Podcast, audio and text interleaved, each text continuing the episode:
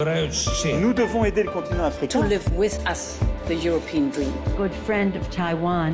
Europe 1, bonjour. Votre revue de presse internationale, nous sommes d'abord en Grèce ce matin. Bonjour Clémentine Athanasiadis. Bonjour. De quoi parle la presse grecque ce matin?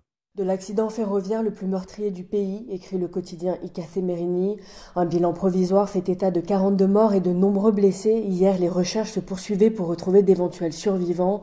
Mardi soir, dans le centre de la Grèce, un train de passagers effectuant le trajet Athènes-Thessalonique est entré en collision frontale avec un convoi de marchandises qui circulait sur la même voie, résume le journal Icacé Merini. Le quotidien EFSIN évoque une tragédie nationale et beaucoup de questions en suspens. Une enquête préliminaire est en cours. Ministre des Transports a démissionné. Très vite, des critiques se sont fait entendre. Dans le journal Tanea, notamment, le président des conducteurs de train dénonce un réseau ferroviaire vétuste, un réseau non conforme au respect des règles qui a poussé Bruxelles à saisir la Cour de justice de l'Union européenne contre la Grèce le mois dernier, souligne mmh. le quotidien EFSIN. Nous sommes maintenant en Chine avec vous, Sébastien Lebelzik, les gros titres des journaux chinois. Alors le lithium hein, fait la une de l'actualité en Chine où les autorités ont lancé une grande enquête après d'importantes pollutions dans la ville de Yichun, considérée comme la capitale asiatique du lithium.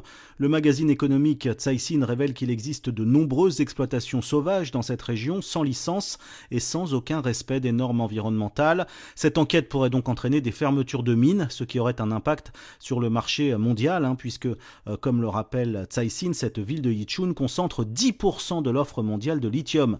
La presse chinoise, à l'image du Shanghai Daily, rappelle euh, que le lithium est le composant clé des batteries des véhicules électriques. Il a vu ses prix s'envoler, passant de 8 000 à plus de 60 000 dollars la tonne en seulement deux ans. Dernière étape euh, ce matin au Maroc avec vous, Alexandre Blanc. Qu'est-ce qui fait la une de la presse marocaine? C'est la flambée des prix des produits alimentaires de forte consommation. Ils ont connu des hausses importantes, une augmentation de plus 17% en un an, observe le site d'information H24. La situation a conduit à des manifestations à Rabat et Casablanca. Des protestations contre la politique impopulaire du gouvernement. Elle a mis en péril la sécurité alimentaire nationale, rapporte le magazine tel quel. À quelques jours du ramadan, la situation connaît cependant quelques améliorations, note le quotidien aujourd'hui le Maroc. Les prix ont commencé à baisser grâce au renforcement du contrôle des chaînes de production et de commercialisation.